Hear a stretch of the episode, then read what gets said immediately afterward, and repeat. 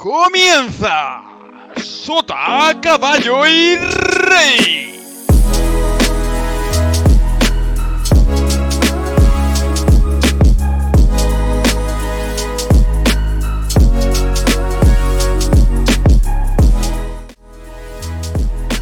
Y cuando queda hora y media para la medianoche, os damos la bienvenida al programa número 4 de la segunda temporada de Sota, Caballo y Rey.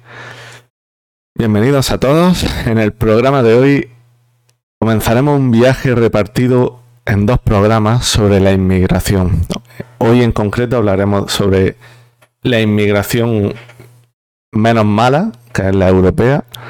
Y en el próximo programa, si sale todo bien, eh, hablaremos sobre la inmigración de África a Europa y, y si conocemos de otros sitios hablaremos de eso. Recordaros que podéis hacernos llegar vuestras propuestas usando el hashtag Sota Cabello Rey Podcast en Twitter y en directo a través del chat de Twitch. Si no podéis disfrutar del riguroso directo, podéis escucharnos a través de las principales plataformas de podcast y en YouTube. Y si no has descubierto por otro lado, recuerda que nos puedes encontrar en el canal de Twitch de un servidor, twitch.tv barra. Espero que estéis todos bien, que esta semana hayan sido buenas con vosotros. Os pedimos disculpas por faltar la semana pasada, pero ya sabéis cómo es la vida, siempre nos surgen cosas y tratamos de torear y capear de la mejor, de la mejor forma. Bueno, sin más dilación, paso a presentar a mis compañeros como siempre, a mi amiga Lumbina, buenas noches, a mi amigo Franchu y mi amigo Guille, buenas noches a todos. ¿Cómo estáis, chicos? Nos está costando, ¿eh? Nos está costando dejarte hablar para no. Por favor, hazlo tú, Willy. Vale, bueno, hay que, yo creo que hay que hacer un, un, un, un disclaimer. Disclaimer, sí. ¿Qué he hecho? Un disclaimer bien, bien, bien, bien, bien grande, Antonito, te vamos ¿Qué a dar hecho? un- un- una collejita. Cuando hablas de, de inmigración buena, como la europea, parece, no sé, que, que queda un poco raro, ¿no? No, pero Hay que, A yo creo ver. que hay que aclarar que, que cuando, que a ver, o sea, A hay ver. muchas, muchos motivos por los cuales claro, se puede emigrar y hay veces en las que uno emigra en unas circunstancias mejores que en otras. O sea, eh, bien o mal, cuando hoy en día, ¿no? Cuando los europeos migramos en general eh, por una serie de motivos que no son, pues, eso, la persecución política, la guerra eh, y tal, ¿no? Entonces, eso, para, para decir que bu- buena en el sentido de las condiciones, no de, A ver, de quién claro, se yo mueve, ¿no? Claro. he querido englobarlo en el sentido de sale bien, ¿vale? Dentro de lo que cabe, sale bien. La, la- la inmigración buena que es la europea. Y ahí ya. No, no ha sido mi. mi. ¿Cómo se dice? Mi objetivo de, de- decirlo así, ¿vale? Me, me explico con el disclaimer y, y arrancamos el programa de la mejor forma, si es que se puede. Bueno, chicos, ¿cómo estáis? Ya, ya os puedo preguntar cómo estáis, ¿no? ¿Cómo estáis? Espero que estéis bien. Contadme un poquito. Bueno, pero, pero con cuidado, pregunta, pero con cuidado. Sí, sí, A ver- ya- a ver- ya a ver- ver tener que poner un disclaimer también a, a cómo estamos. A ver, bueno, ¿eh? buenas Aquí con, con cuidado.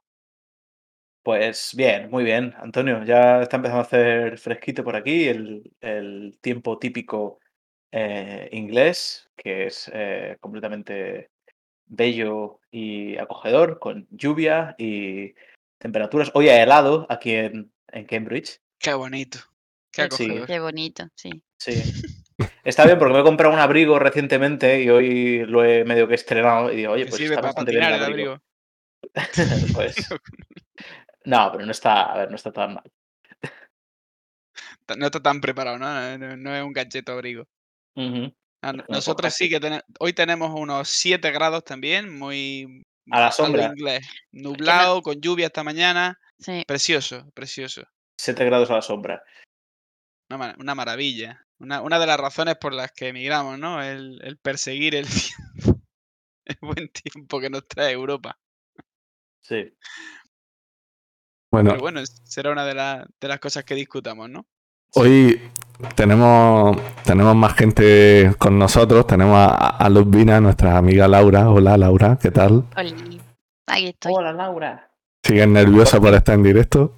Por, por- por fin te ponemos cara. Un poquito, un poquito.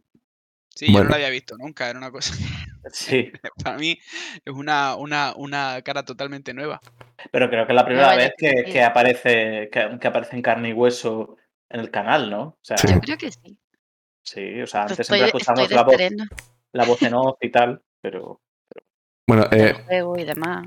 por, por arrancar un poquito y hacer un, un breve resumen, aunque nuestros oyentes ya conocen un poco nuestra historia, eh, los protagonistas del programa de hoy son Franchu, Lubina y Guille. ¿Por qué? Porque Franchu y Lubina viven en Alemania y Guille vive en Inglaterra. Pero, por ejemplo, Lubina ha vivido durante un breve tiempo en Inglaterra y Guille ha vivido durante X años en Brasil. Entonces, digamos que en muy poco espacio tenemos muchas experiencias que, que nos gustaría escuchar y, y- y aprender de ellas y por lo menos saber cómo está el mundo, porque no es todo lo que aparece en las noticias, como siempre decimos. Así que quiero empezar diciendo que para mí sois un referente, que tenéis muchísimo mérito por lo que hacéis. Siempre lo digo cuando os veo y cuando me sincero con vosotros, y es que es así, porque a mí me costaría horrores despegarme de mi, de mi casa y hacer lo que vosotros habéis hecho. Y para mí tiene un mérito brutal. Partiendo de eso, explicadme un poco vuestros motivos, vuestros motivos para, para emigrar de, de vuestro, de yo, vuestro país. si- yo, si me dejas, Antonio, quiero hacer un, un- un pequeño inciso, haciendo un poco el gancho con lo que estábamos hablando antes, ¿no? De que hay muchas eh, formas de, de emigrar y tal, ¿no? Estaba, estaba comentándolo con, con una amiga que nos está acompañando hoy en el, en el chat. Sí. Eh, y claro, me pregunta, bueno, ¿de qué vais a hablar hoy? Y yo sobre la vida del exiliado. Me dice, ala, qué dramático, ¿no? Y, y claro, eh, obviamente la mayoría de los que eh, hemos emigrado de España eh, en tiempos recientes ha sido pues, por la crisis de, de 2008, ¿no? Eh, Sí. Voy a... te- tengo un dato por ahí que, bueno, en 2009 la población de españoles viviendo en el extranjero era algo superior al millón cuatrocientos mil y ahora en 2001 los datos eh, son de 2.654.000, un poquito más, lo que supone en algo más de 10 años un aumento de un 80%, ¿no? O sea, a pesar de eh, que parece que, bueno, que la crisis más o menos la podemos haber capeado, ¿no? Porque ya han pasado 10 años y tal, pero eh, sigue aumentando esa proporción y sigue creciendo la cantidad de, españoles eh, que se ven obligados a emigrar por una razón o por otra, ¿no? Eh, o sea, eso es, eso es una cosa yo creo que importante para, para reflexionar. Entonces, claro, esta, esta amiga eh, es argentina y claro, obviamente, aunque no me lo ha dicho, pero lo habrá pensado, es que os quejáis de, eh, de vicio, ¿no? O sea, porque, eh, claro, obviamente en, en otros países la gente lo pasa mucho peor y yo creo que en eso, de eso hablaremos en otro, en, en otro programa, ¿no? En el próximo, sí. Pero bueno, pero básicamente eso, hay muchas razones por las cuales uno, uno tiene que salir y pocas veces esas razones son agradables, ¿no? Independientemente de la, de la gravedad, ¿no? Y bueno, si... Empieza tú, Frank, que yo he hablado mucho. y ya está, tira. A ver, pues Luego- luego hablo yo otra vez. como hablábamos, no hay muchos motivos, pero por, su, por suerte tenemos, eh, eh, hemos tenido que emigrar por motivos más eh, agradables que los que han tenido o, tienen otra- otra- otras personas que vienen de, de- de orígenes no tan agradables como, como el nuestro. Nosotros tenemos la suerte de que eh, hemos nacido en, el primer, eh, en, un, en un mundo desarrollado y, rico y, y que hemos tenido también la, la capacidad de emigrar, ¿no? O sea, uno no, no puede emigrar si no parte de unas condiciones que le permiten dar el salto. Al fin y al cabo, tú tienes que tener pues, una serie de ahorros que te lo permitan, una familia que te apoye, una, una- serie de, de, de- eso, de cimientos que te permitan dar ese salto sin que se te rompa el suelo, ¿no? Porque no es, no es, no es fácil, eh, ni, ni es algo que pueda hacer todo el mundo.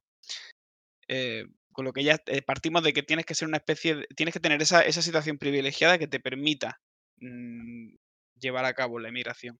¿Motivos? Pues bueno, como hablábamos yo, mm, un- uno de los motivos que tienes es el, el- el desarrollo profesional y, y también la, el alcanzar una serie de, em, em, ¿cómo se dice? Objetivo.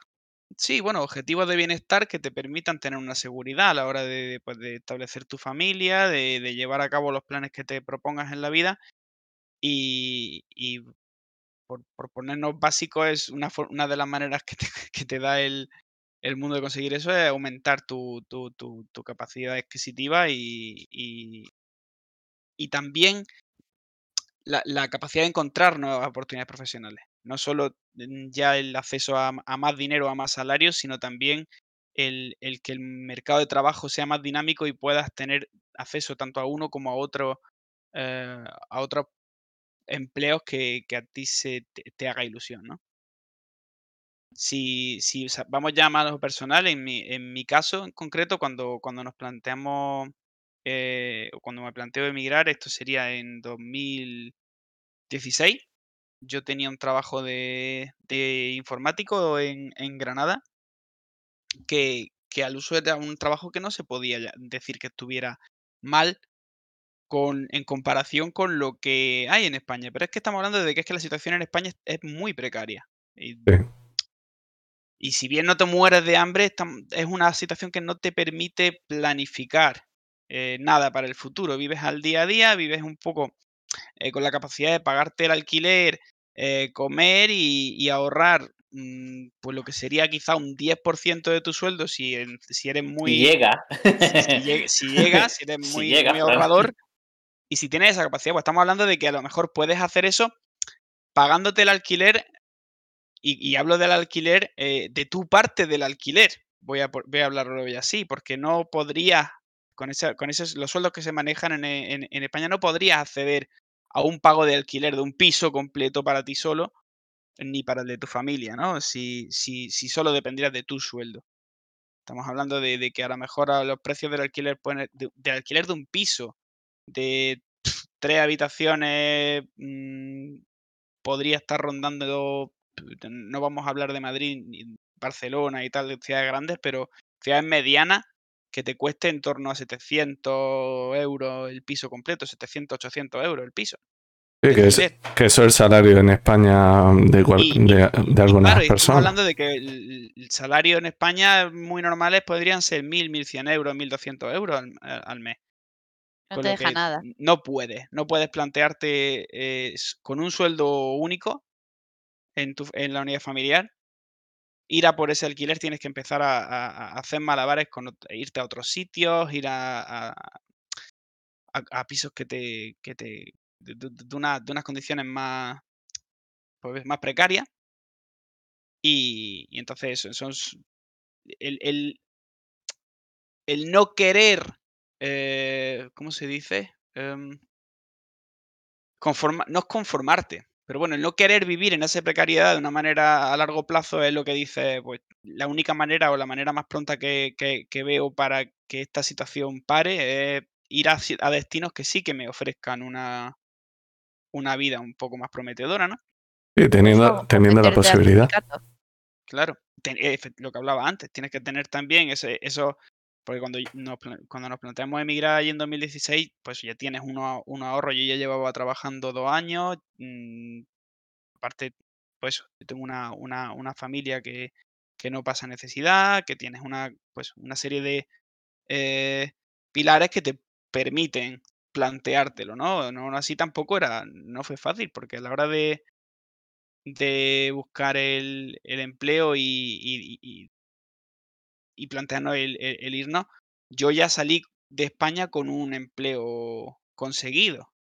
Ujú. Hice la búsqueda de empleo y, y claro, y, y volvemos otra vez a esa situación de privilegio. Yo ya tenía un idioma mm, que Tenéis una hablaba, formación universitaria. tenía una formación universitaria, entonces son cosas que te permiten dar ese salto, te permiten encontrar ese trabajo antes de salir de España. Porque si yo no llego a encontrar el, el- y esto era una cosa que yo no tenía tan clara, pero que después cuando yo ya di el salto y ya em- emigré y, y ya estaba viviendo aquí, me di cuenta de que si no hubiera tenido ese trabajo antes de salir de España, eh, no habría conseguido vivir no, no habría conseguido establecerme aquí. Sí, Por- y de hecho. Por bueno, temas de la confianza que, por ejemplo, te, te pide eh, tu casero a la hora de darte el alquiler del piso, que ya te va pidiendo el- el contrato de trabajo, y también los ingresos, porque yo traía ahorros, pero aun trayendo ahorros no, era- no fue suficiente. Yo si no, si no hubiera tenido el, el sueldo en los primeros meses de, en los que yo emigré, yo no habría conseguido pagarme pues, los muebles del, del piso nuevo, la, el- el mantenerme. Cada cosa tiene su peculiaridad. Hay que añadir que aquí en Alemania mm, te viene el piso vacío completamente, entonces son un gran desembolso para poder vestirlo. Entonces, pues eso, es una de las cosas ya especiales de aquí, porque claro, eh, en España tú te mudas y tienes y tú entras y ya tienes tienes todo el piso amueblado, luego tienes puedes la cocina cambiarlo tú, funcionando, pero, todo. Pero, pero aquí pero en Alemania tú te mudas a un piso nuevo y tienes el parqué y da gracias. Y da gracias que tienes parte, porque hay Oh, por lo menos que tenéis incluso car- tienes que poner tú el, pa- el parqué. Bueno, por lo menos ahí tenéis parqué. O sea, es que no se cogejáis. ya, ya, Claro, ya. claro, no. Hay, eh, hay- había pisos, había pisos cuando fuimos a, a- a visitar pisos a- para elegirnos en, en dónde, dónde entrábamos a vivir.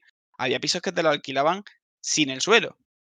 O sea, estaba el, el- el Mira O sea, que entrabas y te caías, y, y te caías en en la casa del vecino de abajo, ¿no?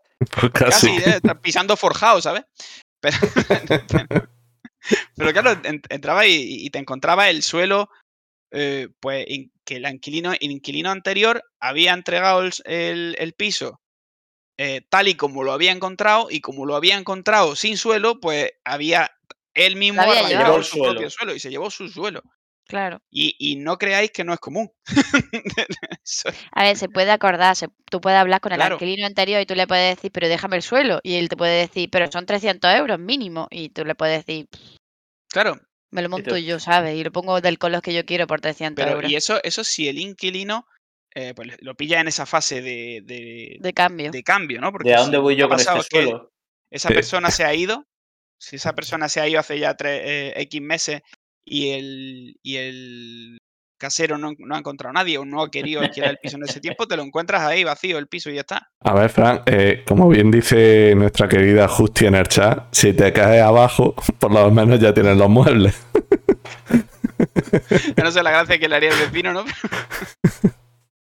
Bueno, eh, esa es, digamos, una experiencia, a mi modo de ver, de, de emigrar, entre paréntesis, ¿vale? Entre comillas, top, ¿vale? Tú te fuiste, tenías una base de estudios superiores ya potente, con un idioma que era el alemán, también dominaba un poco el inglés, iba Claro, bien. claro. Y, Y, y el trabajo al que yo entraba era el que yo ya llevaba Claro. haciendo, llevaba ya una experiencia anterior, todo. Y te fuiste, No, te fuiste con el trabajo ya buscado y tal. Entonces, digamos que hiciste bien tus deberes. Y ahora vamos a hablar con Guille. Guille, cuéntanos cómo fue tu salto a Brasil, tus motivos. Si te parece bien, cuéntanos un poco la situación en la que estabas y tal. Sí, yo, bueno, igual igual de- de- después lo comento, ¿no? Porque claro, eh, aquí, claro, obviamente hablamos desde un cierto privilegio, que bueno, que por la suerte que hemos tenido, eh, pues hemos podido aprovechar, ¿no? Pero después en algún momento podemos comentar eh, el caso de todos aquellos que no tienen ese privilegio y emigran igualmente. Después podemos tocar un poco ese asunto. Pues mira, básicamente, igual que comentamos, como comentamos en el programa anterior, yo creo, ¿no? Que ya eh, con María dejamos caer un poco la situación eh, de la ciencia en España es bastante, bastante precaria, ¿no? Eh, pues bueno, claro, ¿qué pasa? En, en España, para. Yo me encontraba en la situación después de haber venido de una Erasmus y tal, estuve un tiempo, tres años en Madrid, y, claro, yo hice mi, terminé mi máster y tal, y, y claro, yo me veía en la situación de que, bueno, en mi laboratorio en el que estaba, pues como que se esperaba que continuase haciendo mi doctorado. Lo que pasa es que en España hay una cosa muy graciosa que es diferente de los países del entorno, que básicamente eh, primero tienes que hacer un tiempo como de antigüedad en el cual pues estás allí trabajando, haciendo trabajo gratis en realidad, en la mayoría, en la mayoría de los casos. Sí, estás haciendo trabajo de investigación, que bueno, que bueno porque vas creando currículum y no sé qué, no sé cuál, ¿no? Pero claro, ¿qué pasa? Eh, no es como, por ejemplo, cuando entras de prácticas en una empresa y si les gustas, pues bueno, pues igual te ofrecen un contrato y no sé qué. No, no o sea, porque aunque quieran ofrecerte el contrato, eh, las becas, o sea, lo que va a ser tu sueldo, hay que pedirlo al ministerio. Y tú tienes que competir con un montón de gente que está en una situación parecida o mejor que la tuya, porque ya llevan años acumulando currículum, ¿no? Y claro, ¿qué pasa? Hay muchísima gente y hay muy pocas becas todos los años. Entonces la competición es eh, abrumadora, ¿no? Y además tiene la, curiosidad de que una de las cosas primeras de todo, antes de mirar tu currículum, antes de mirar si ha ganado un premio Nobel, te miran eh, la nota de la carrera. O sea, si aquella carrera que terminaste a lo mejor hace uno o dos años, eh, porque claro, entre medias tienes el máster y tal, ¿no? Eh, pues si no te da la nota de la carrera, pues ya automáticamente eres eliminado para que te den una beca de doctorado, ¿no? En la práctica, ¿qué pasa? Si no lo consigues un año, eh, pues bueno, pues trabajas todo ese año gratis y lo intentas al siguiente. Y si no te lo dan al siguiente, pues ya como que pierdes la esperanza de hacer el doctorado a pelo. Que esto es lo que hace mucha gente eh, en España. De hecho, yo diría que si eh, no fuera por los curritos que hacen trabajo gratis en ciencia en España, la ciencia española probablemente se, se vendría abajo. Por lo menos era así en 2013 y la verdad no creo que, haya cambiado mucho. Entonces, lo que hace la mayoría de la gente es, pues, se busca un currito de media jornada para poder trabajar por las tardes y eso, y para poder dedicarle la otra mitad del día a trabajar en lo que realmente te gusta, ¿no? Y bueno, fuera que eso, que si encima, si, si lo consigues la, la beca, hasta creo que como nueve meses después no lo empiezas a cobrar, una cosa así. O sea, es una historia o, o, la empiezas a cobrar, pero entre que la pides y se resuelve, pasa casi un año. O sea, es. es, Lo, es, lo de es- la es- beca. La verdad que lo, lo inexplicable es cómo hay Es una tanta maravilla, ¿no? gente, como cuenta, cómo hay tanta gente que se hace el sacrificio, que Sí. mm, en- entra por esa, por esa puertecita y aún no teniendo el, el acceso a la, a la- al pago económico, mm, sigue haciendo el, el doctorado. Yo creo que, que eso debería, siendo Parcos, debería de caer ya y punto. O sea, que- Ya, que- hay- hay- que la misma ciencia sufra de esa necesidad, ¿no? Ya, pero es que el tema es que no depende de los propios científicos. O sea, a mí, mi, mi jefa en, de- en- en Madrid, por ejemplo, pues si se enteraba de que no me habían dado la beca, pues bueno, pues me puede dar una palmadita en la espalda, se pueden coger de hombros, pero no tiene, ella no puede No hacer nada al respecto. Ella, eh, ella no puede ir al ministerio ahí a, eso, a, a golpear la puerta y decir, ¡ay, hijo de puta! Bueno, Hombre, ¿y eh, ¿Cómo funcionan las recomendaciones? O sea, la recomendación funciona. Si te dan una recomendación de tu, de tu supervisor, en este caso, Esto es muy, para esto es muy, esto es muy, esto es muy matemático, porque claro, que, claro, ¿cómo funciona la recomendación? Pues que funciona en que en el laboratorio básicamente se suele pedir una para aumentar las posibilidades de que por lo menos el laboratorio se lleve una, por lo menos. Y claro, al final suele ser quien lleva más antigüedad, que esto también tiene una parte de trampa. Porque, claro, porque tienes que empezar muy temprano, eh, entrando en el laboratorio, haciendo tu ciencia, haciendo tus cositas, para que, para considerar como que, como para demostrar tu valía y que realmente estás dispuesto a ello, ¿no? Y ahí en España es una cosa eh, súper normal y, y eso, y hay catedráticos que a lo mejor que ya tienen su trabajo fijo y claro, y, yo creo que, es, que desde ese punto de vista se ven las cosas muy fáciles. Entonces, claro, tú te ves ante la perspectiva de pegarte cinco años de tu vida trabajando gratis y trabajando media jornada y un poco mal viviendo, por lo que comentábamos antes, que si ya es difícil con un sueldo entero, imagínate con un medio sueldo, eh, y que básicamente las familias como que paguen la carrera, ¿no? De el inicio de la carrera científica, ¿no? Y para ellos es como normal, porque como ellos tampoco pueden hacer nada, dicen, bueno, pues, ¿sabes? Como que esperan, ¿no? Porque como todo el mundo lo hace, Claro, buscarse un trabajillo lo- para Lo, completarlo, lo ¿no? raro es Pues, que eso sea lo normal. O sea, mm, yo pues ya esa, no sé si es que hay eh, esa abnegación o esa mm, capacidad de asumir el, el- el comenzar tu, tu vida eh, profesional, y me refiero a, a- a, pues, a tu independencia 11 años después de haber empezado tu carrera, por ejemplo, o 12 años después. mm, Porque si sumas 4 o 6 años de carrera, ¿vale? sí. Más luego los 5 años que hablas de doctorado. eh, es que- es que estamos llegando a que a lo mejor mm, esa persona o ese doctor eh, empieza a vivir por su cuenta eh, y sin necesitar la ayuda de nadie, a lo mejor a los 30 años o a los Pues, pues, 31, por Es ahí. una barbaridad. Pues, pues- pues sí, pues sí. Pero bueno, Claro, y, esa persona se plantea entonces que tener hijos a los 49, o sea, es que no me entiendo. Pero es lo que, pero, pero, pero es lo que suele pasar. A ver, luego, claro, siempre.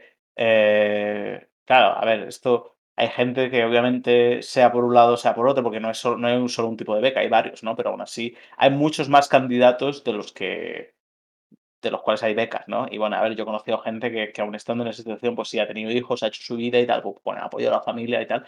Pero claro, ¿qué pasa? Es que eh, hay que partir de la premisa de que quien se dedica a esto en general no lo hace por el dinero. Porque ya desde que entras a la carrera sabes que si te quieres dedicar a eso, eh, el dinero. es un camino. Y de hecho, eh, hubo una vez que estábamos en un- una especie de, de reunión, ¿no? De una especie de, de- de meeting de los estudiantes, ¿no? Allí en, en- en la Facultad de Granada, ¿no? Y una de las cosas que decían era, parece que, que el gobierno quiere aplicar aquella, esto hacía muchos años, ¿no? Decía, el gobierno quiere aplicar esa máxima de que el hambre agudiza el ingenio, la ciencia.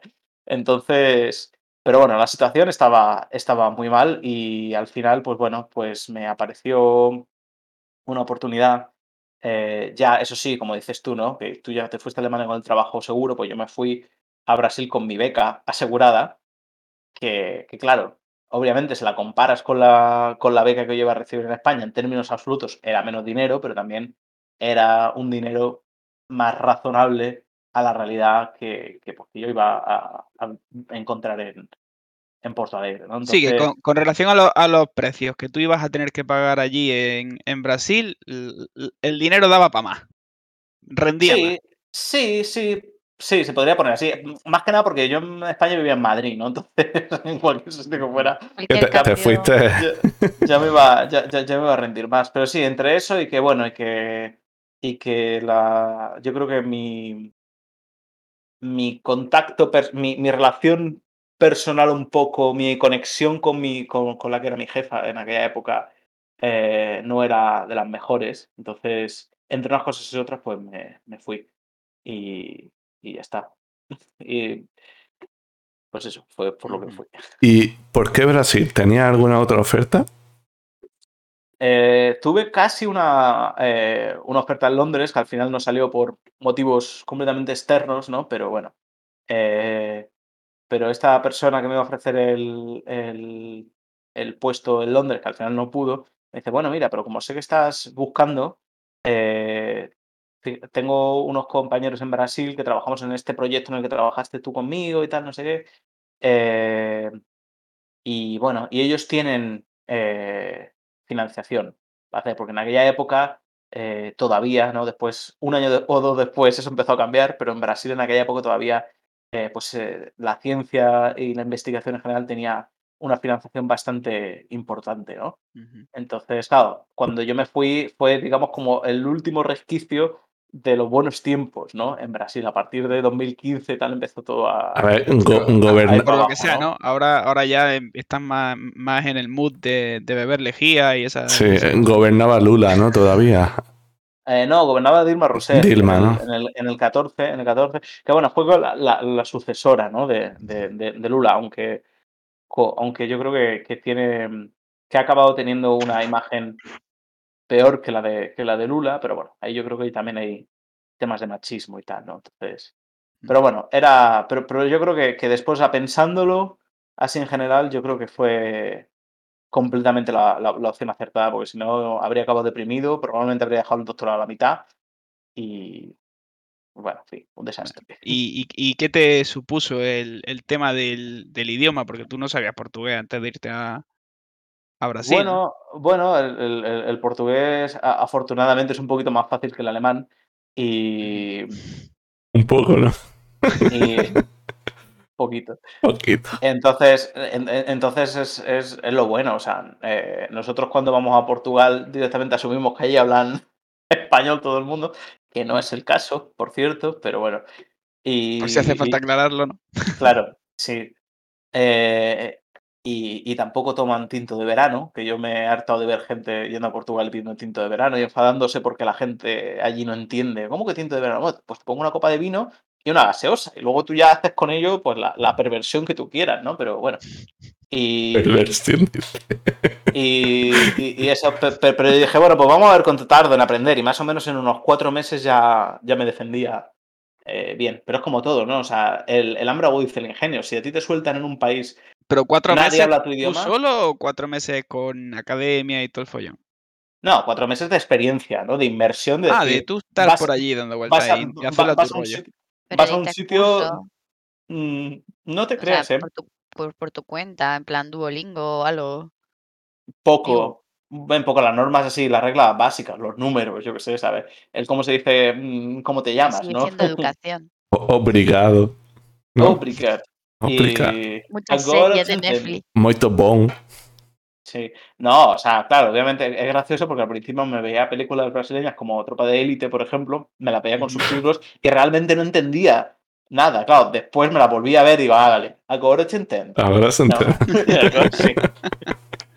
Claro, pero cuando comparas dices que, claro, cu- cuatro meses, yo recuerdo, por ejemplo, una de las razones por las que yo, te, bueno, una de las razones, la razón por la que yo ya en, do- en 2016 controlaba el alemán es que yo hice un Erasmus en 2009 Ujú. en, en la carrera. Entonces, eh, yo comparo lo que tú dices de con cuatro meses yo ya controlo la- el, el idioma con, lo- con mi experiencia, que es que yo en mi Erasmus llegué allí, pues sería octubre, y, y- y yo quería aprender en la calle, ¿no? Yo quería también tener ese, ah, ese- yo, yo puedo be- beber de mi experiencia. Ese yo me empapo. en enero, estamos hablando de octubre, eh, noviembre, diciembre, enero, tres meses después, em, tuve que eh, eh, pedirle por favor a una academia que me permitiera entrar a mitad de curso porque me moría yo, o sea, ya iba a suspender todas las asignaturas de ese cuatrimestre, no, no era, no era capaz de, de entender ni la visa a la mitad. Y, recuerdo que cuando entré,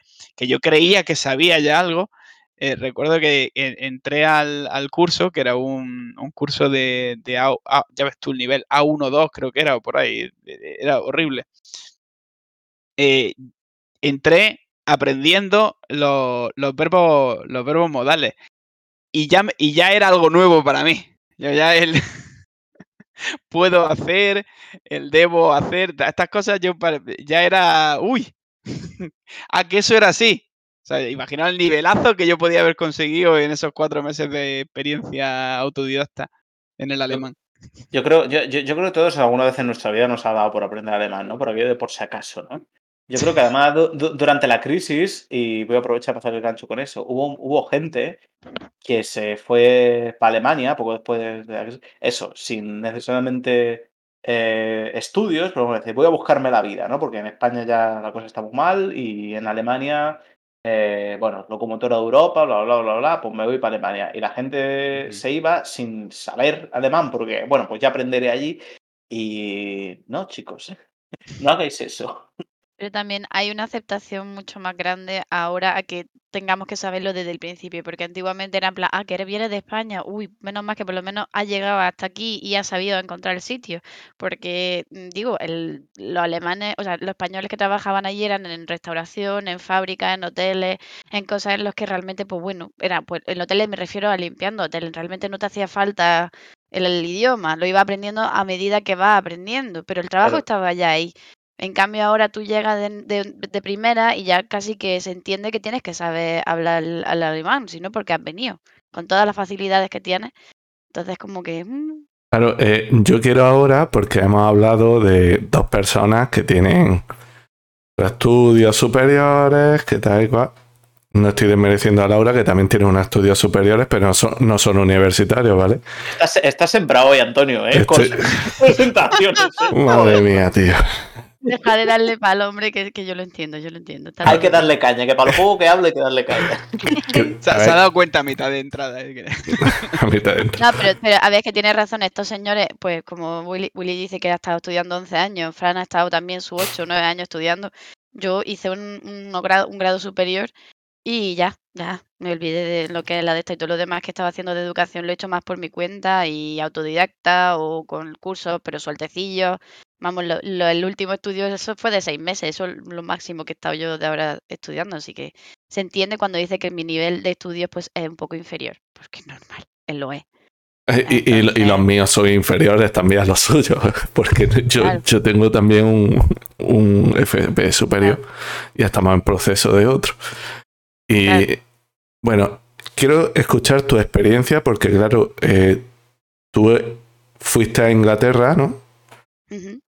Cuéntame un poquito por qué, si quieres, o si no, saltamos directamente a Alemania.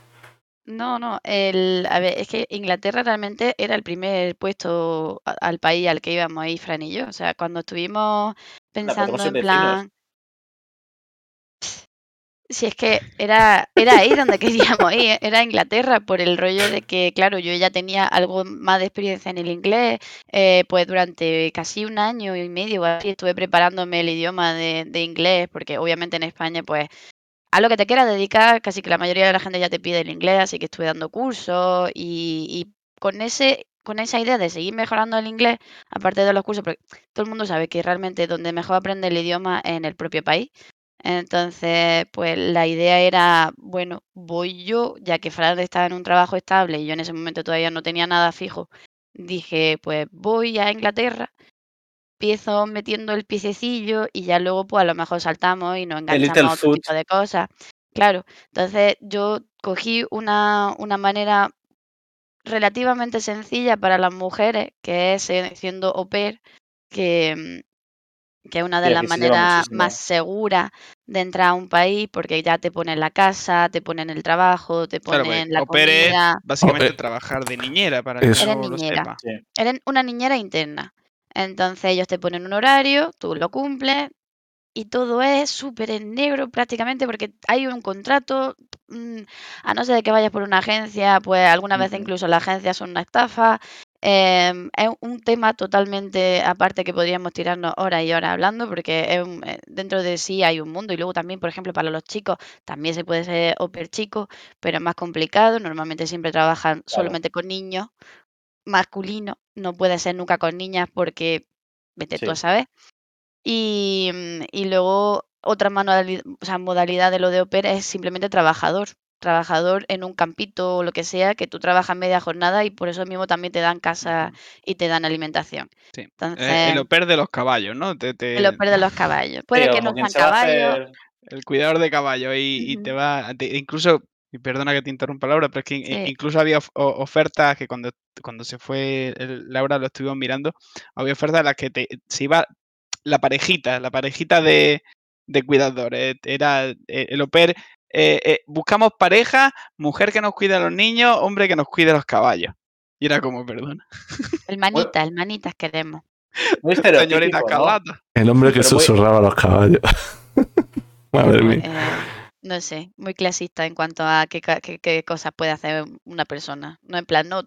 Y si yo soy mejor con los caballos que Fran. Fran, si lo ve, Claro, va claro, no, es, asustar. es una tesis súper machista lo que Eh, defiende eso. pero- en fin. Y, y entonces, eso, me fui a Inglaterra, tuve una experiencia así medio. Bueno, vale, pasable, pero. mm, Pero sí es verdad que, que fue arriesgado también, porque ponerse en esa situación en la que realmente te fías y tú vas y, y, y llegas al, al, al, este, al aeropuerto y decís, pues, ¿quién me va a recoger? ¿Me van a recoger de verdad? ¿No me van a recoger? ¿Van a aparecer? ¿Serán unos maltratadores? ¿No serán maltratadores? Entonces, es duro, es Y que es duro, además. No, y además es, es eso de llegar por primera vez, a lo mejor, porque no sé si es la primera vez que, no, era la primera vez, que, yo que no, nunca viajabas había estado, a. nunca había estado en Inglaterra. Uf, Claro, o sea, te, Y, y- te y sientes completamente indefenso. Y nada, no, y, y casi que tampoco, o sea, en ese momento, con el miedo y todo lo demás, todo el, el inglés que tú puedas saber, se te ha ido, se te ha ido, ya no recuerdas nada. Entonces, cuando llegan y te hablan y tú dices, ¿qué? qué? Porque claro, o sea, If, yes. if, if. es que If, if, between, between. no es, no es el inglés de la academia, es el inglés de su pueblo cerrado mm, en el que te están hablando y tú estás, ¿puedo coger el Google Translator? Ese, creo eh, que no nos es estamos otro. Ese, ese es otro melón, ¿no? El cómo se enseña inglés en España, pero bueno, Sí, otro día. Otro, otro día hacemos un melones. otro día hacemos un programa sobre academias. Entonces, la cosa fue esa, yo ya entré allí, supuestamente me iba a quedar un año con ellos eh, y la, el inglés se enseña mal, como dice la justiciera, es verdad. Pero eso, me iba a quedar un año con ellos y entonces Fran en medio iba a intentar encontrar un puesto de trabajo allí, estuvo negociándolo con su propia empresa, porque la propia empresa ya tenía allí una sede, pero por una cosa, por otra, al final Fran empezó a buscar también otras opciones para poder comparar y me dijo, encuentra tú un trabajo en Inglaterra y entonces nos vamos a Inglaterra. Y si encuentro yo un trabajo antes, por ejemplo, en Alemania, pues nos vamos a Alemania. ¿Y qué pasó? Pues que Fran, obviamente, con su experiencia, con su el bagaje que tenía detrás, pues obviamente le encontró antes el trabajo en Alemania y no me quedó otra que coger un ferry precioso de 14 horas con autobús incluido hasta Düsseldorf. Y ahí fui. Y, y no, yo no tenía Era ni bonito ese idioma- viaje, ¿eh? El, el del de fer- el del ferry, el del ferry mola, ¿eh? Sí, Ah. pero, pero te puedes, pero te puedes poner en la. Es que uno. Yo, yo creo que ese, ese viaje lo he hecho una vez solo.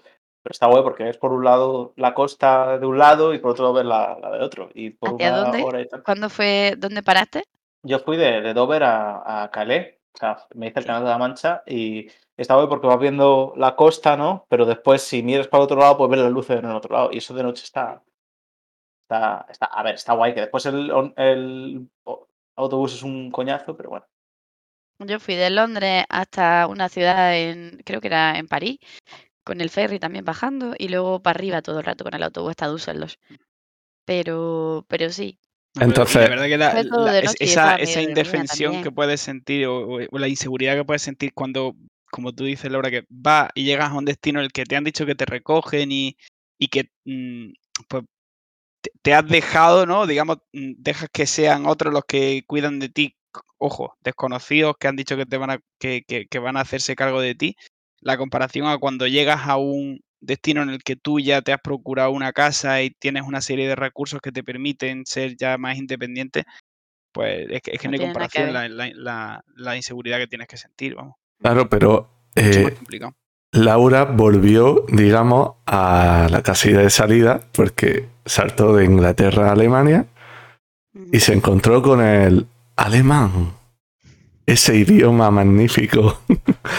Cuéntanos cómo fue para ti intentar aprenderlo.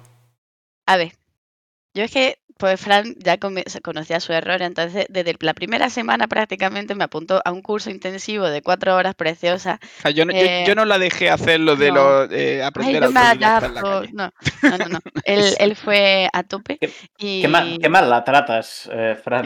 Fatal, estuvo súper bien, en fatal, verdad. fatal. Oye, me, me- cuatro horas de alemán cada día. así Me- que eh, me gusta lo que ha dicho Gavini en el chat, que desbloqueó un nuevo, un nuevo mapa. Oye, eso es súper cierto, ¿eh? Eso es súper verdad. Me ha gustado mucho esa apreciación. Eh, eh, sigue siendo pequeñito porque realmente de lo que es Alemania solamente conozco cuatro o cinco puntos, pero, pero sí, el mapa, el mapa se ve grande.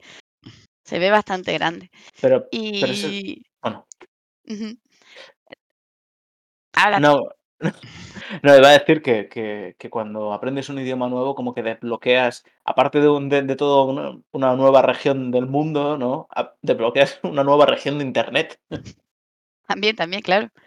Yo, yo ahora, eh, ahora mismo mi, mi YouTube es todo en inglés y, y, bueno, y, y algo de alemán intenta colarse, pero nunca lo dejo, lo- le doy a, no me interesa. Así, así me Y- gusta. Los principios bien claros. Inte- integrándose, Integrándose integrándose. a tope. Nunca, nunca, nunca. O sea, no tenemos ni televisión en inglés, o sea, ni en alemán en casa. Eh, Integración cero. Lo que es nivel cultural de, bueno, algo se intenta, pero el alemán para el trabajo, para comprar, para, para el día a día fuera de casa. Es- eso es otro melón. El, el tema integración dentro del país es algo... Claro, complicadísimo. O sea, sobre- ni, cinco años después conseguimos hacer nada. Es, es, es, es solo por, por la, la cuestión de- del idioma que, que os tira para atrás eh, o, o hay a lo mejor más cosas, cosas de la personalidad de la gente ahí, de la forma de hacer las cosas. O... Un mix de todo. Ah, es un mix, es cierto. O sea, si lo primero sería el idioma, que tienes, que- tienes que mm, sentirte atraído por él, y el alemán, desde luego, no es un idioma fácil ni, ni, ni que invite. Luego la Es vas es un idioma hostil.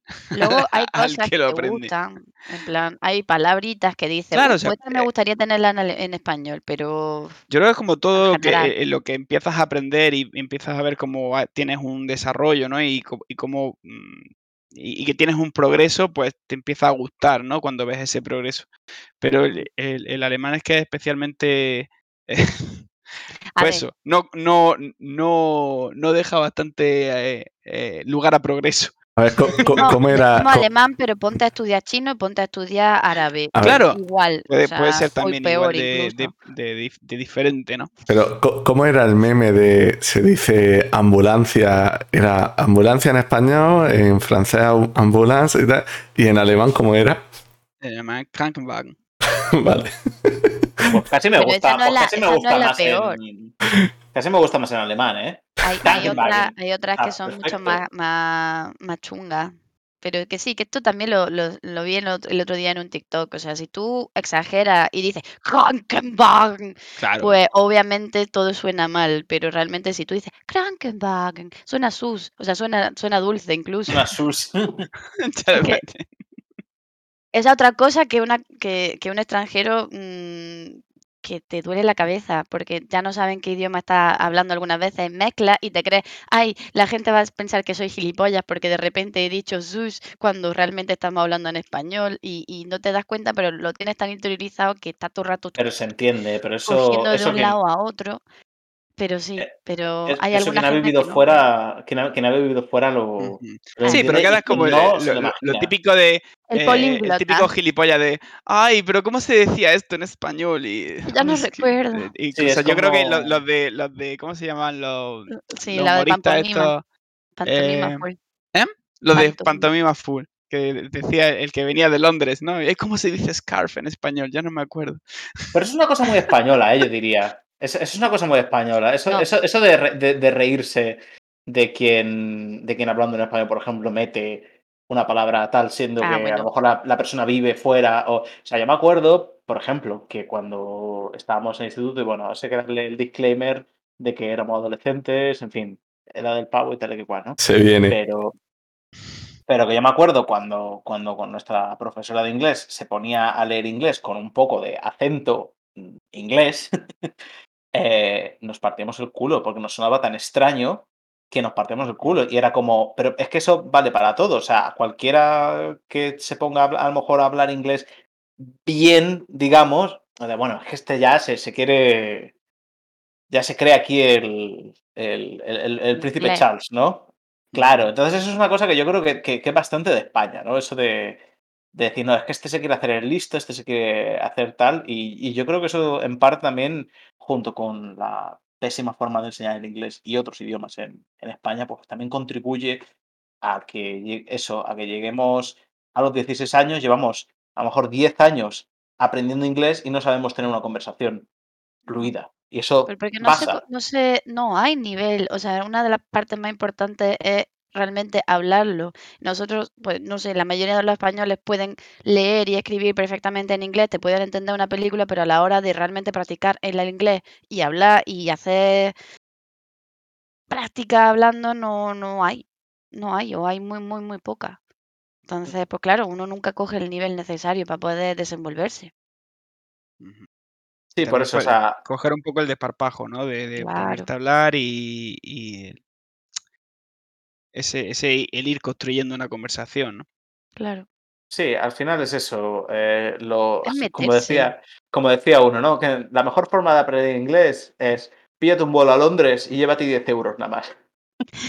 A ver cómo llegas tú. sí. Ya verás cómo aprende, ya verás cómo aprende inglés. Son métodos de choque, se llaman métodos de choque. Entonces, Oye, yo, mm, te- yo tengo una anécdota de método de choque bastante gorda con, con eso, de- Cuenta, pero cuenta. ya aquí en Alemania. cuenta. Em, pues yo llevaba ya, creo que eran dos Ay, la semanas de bici. curso. sí. Ah, vale.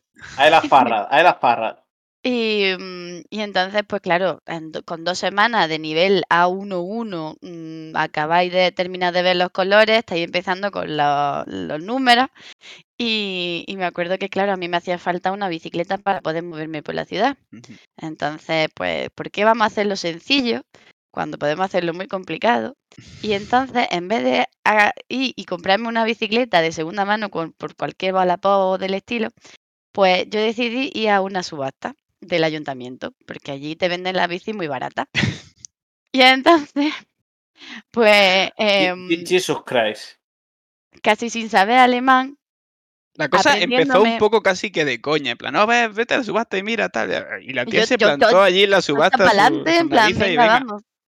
Vamos a hacerlo. Y total que eh, me hizo mucha gracia porque... Ella allí sola, eh, yo no estaba, yo, me, yo estaba no, él estaba trabajando. Ella se trabajando, fue no. sola allí a la subasta. Fue súper divertido porque, claro, la, la, en el momento de más pánico que tuve eh, fue porque, claro, pues uno no comprende bien, o sea, encima era la primera subasta en mi vida, o sea, si yo por lo menos lo hubiese sabido de antes, dices, venga, va, pero era la primera subasta y encima en alemán, y entonces, claro, Sí, pasa que yo, veía que- una, que yo una subasta en España y a lo mejor tampoco me entero la primera vez, ¿sabes? Claro, pero ¿qué pasa? Que em, pues resulta que una vez que tú llegas ya a los ciento y pico, pues ya deja de decir ciento lo que sea, simplemente dice lo que sea. Entonces, pues llegó al caso de que la bicicleta estaba de putísima madre, yo no me enteré de que había llegado ya a 150 euros y dije 60. Y el tío me miró, pero me miró a mí y me dice 160. Y yo en plan, que yo solo tengo 70 euros. Bueno, no después ya me 70. busco, después ya me No, busco la vida para pagar. No, no, no, me vio la cara, se, me, se ve que se me quedó la cara blanca del pánico que me entró que, que me dijesen 160 y entonces yo, lo vio, él reaccionó súper rápido el tío y dice, que es la última vez que te interrumpen, o algo así me dijo, y entonces pasó a la siguiente porque alguien, alguien más subió la apuesta en, ese momento, entonces me libré. Y ahí fue como en plan, ay, ay, menos mal, pero que... mm, Luego a la segunda vez, cuando realmente encontré la que al final gané, o sea, al final me compré una, salí con una bici de ahí. Em, la, la primera vez que puje, porque era una bicicleta que empezó, creo que era por 30 euros, pues yo dije 30 y dice, pero es 30. O sea, el tío me lo remarcó, pero en plan, es 30, no es Cabrón. 100, es 30. Laura, Laura iba con un cartel aquí de extranjera. Sí, no- sí, totalmente. Total, Pero luminoso, ¿eh? Total, y, pero lo malo fue que, claro, la bicicleta empezó por 30, yo me puse de límite eh, 50 euros, pero la, una chica también se encazarzó conmigo en una apuesta. Entonces, claro, ella decía y yo tenía que responder. Entonces la gente me miraba a mí, yo en plan, ¿qué ha dicho? ¿Qué ha pasado? Claro, entonces yo partido de ahí, tenis. total, total. Entonces ella subió dos veces más, pero era en Oh, plan subiendo a casi a euros, ¿sabes? La, la, Sí. las del 30, 32, 33, 34. Oye, para, ahí para aprender los números en alemán de puta madre, ¿eh? Totalmente. Ahí, ahí lo refiné completamente y al final me la llevé por 50 euros. Yo estaba súper contenta. Y ahí sigue, ahí sigue la bicicleta. Que Fran dice que llevo ya, que tengo que tirarla. A ver cuando la tiramos de una puñetera. O, o la le robaron el, subasta. Le robaron sillín, le, le robaron el sillín el otro día. O sea, ya. Uh, Sí, Sí. sigue sin sillín ahí la bici. ha sido. Bueno, pero se, ve- se veía que era un sillín bueno. Pero seguro que, es que, quitado. que, que subastan sillines también. mira, tiene que. Como lo estoy estudiando ahora, tiene que haber un segmento del mercado acorde a esa bici sin sillín. Pero bueno, es que una bici que lleva ya también. Se llama chatarrero. Sí, eso. Em, por- porque ya lleva cinco años en la calle, entonces con toda la lluvia de aquí, está ya- Madre mía. está ya feucha, feucha. Pero, pero estuvo súper, o sea, estuvo súper chulo como primera experiencia. Claro, el estrés que yo pasé ahí me dio toda la motivación necesaria para seguir aprendiendo alemán. ¿Tú crees? Sí, Ah. cállate. luego, luego, la, claro, la esa- navaja, esa- la navaja por debajo. total, total, porque, claro, la motivación me duró como mucho dos semanas. No más. Lo que, se- Entonces- lo que tardó en pasarte el susto. Claro. Entonces yo estuve Te voy a mandar desde, más subasta a ver si te da motivación. estuve desde septiembre que llegamos hasta mayo del año siguiente dando cursos intensivos de alemán hasta que más o menos tuve ya un nivel y aún así ya estaba también desde, desde casi que del principio trabajando. En, empecé en un restaurante que solamente era de, de salsa. Bueno, yo que solo tenía que recoger la mesa y darle la salsa. No tenía que hablar con, con nadie. Y fui escalando poquito a poco entre diferentes trabajos hasta que ya más o menos hace dos años conseguí un trabajo que era más o menos de lo que yo había estudiado. Y después llegó el COVID. Y Sí, pero estamos hablando de que eh, eso fue hace dos años. Es decir, los de cinco Tres años que llevamos aquí, tres primeros años. todo el mm, rato era en la gastronomía. ¿Cuánto- eh, ¿Cuántos empleos han sido en esos primeros tres años? Pues en torno a medio, cada medio año cambiaba de trabajo. O sea, más o menos. Bien. Sí, y, y no era por exactamente buena experiencia. Si hubiese encontrado algo que hubiese sido mejor experiencia, no habría cambiado tanto. Pero eso, o sea, realmente por esa parte sí que sí que tengo que decir que cuando no tienes el idioma bien, la gente se aprovecha de una manera muy bestia de ti eh, y, y no hay buena gente en el mundo. Cuando eres extranjero y no tienes el Pues, Bueno, cuando, cuando luego, eres- cuando Claro, luego hablemos de que es que los extranjeros vienen a quitarnos el trabajo, que tata, mm, si, si es teniendo eh, pues una familia que te apoya y, Mm. y, y tienes estas estas dificultades, mm, yo no quiero ni imaginarme los casos de los que eh, de, de los que hablaremos en el próximo programa, ¿no? En los que la migración, la inmigración no se hace en condiciones tan, tan cómodas, ¿no? Claro. Claro, ta- ta- también me, me interesaba escuchar tu, tu historia, Laura, porque tú laboralmente sí has vivido algo más acorde a lo que es normal dentro de, de cuando emigra a un país extranjero. Que es que, Sí. que intenten aprovecharse laboralmente de ti, de que empiecen con tonterías con los salarios, con los sueldos. Y con los contratos. con los contratos, mil historias. Entonces, por eso me interesaba que contaras un poquito, si quieres, un poquito más. No tiene por qué ser ahora, ahora vamos a continuar con otras cosas. Como, queráis. No hay mucho que contar. L- El, el primer trabajo era solamente de extranjeros. Entonces realmente solo tenía cuatro camareros que eran los que, que hablaban con los clientes y todo el resto del tiempo lo único que hacía era pues limpiar, limpiar, limpiar, limpiar, porque era un comedor prácticamente. O sea, era un restaurante, pero que daba de comer todos los días a más de 400 personas a lo largo de todo el día. Y, eso dentro de lo que cabe estuvo bien, pero claro, mm, tuvo sus cosas malas también escondidas que hicieron que, renunciase al trabajo más o menos temprano. Luego pasé a un hotel en el que también eh, pues la mayoría de las cosas estaban bien, pero había mucha presión con, con que, hiciesen las cosas súper rápido cuando no había razón de ser.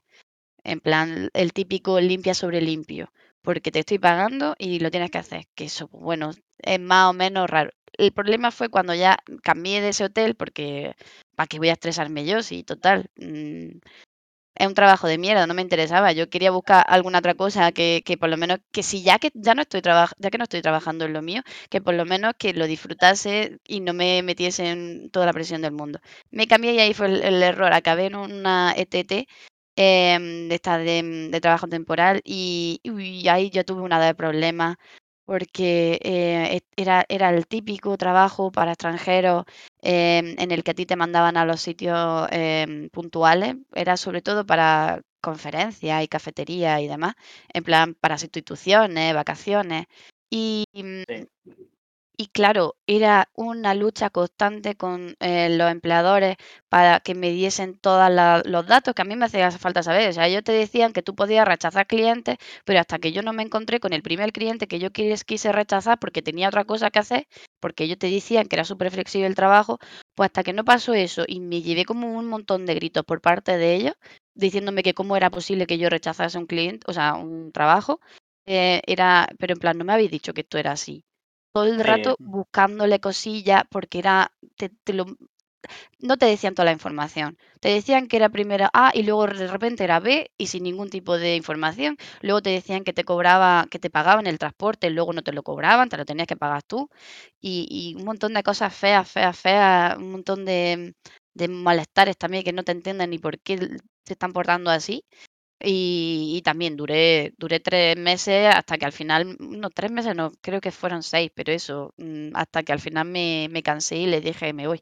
Sí, porque aparte también era, eh, era que cobraba Nada, eh, era por por, la, hora. por las horas que tú, que tú echabas y eso no dependía de, de ti. Eso, No, eso dependía de los clientes que ellos te asignaban.